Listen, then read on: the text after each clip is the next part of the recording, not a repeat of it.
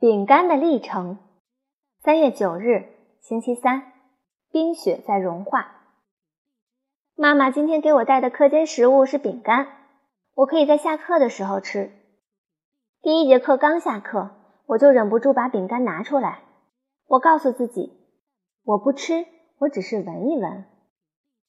可是只闻了一下，我就一点胃口也没有了。饼干是椒盐味的。我最讨厌的味道。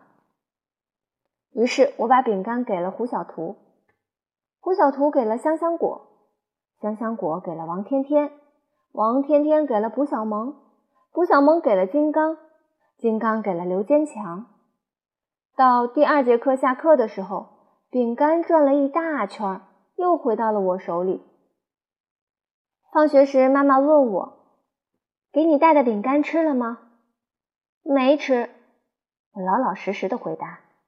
为什么不吃呀？妈妈又担心又生气。我一闻到椒盐味儿就想吐。我把饼干送给了胡小图。你饿了一上午的肚子？妈妈问。没有啊，我告诉他。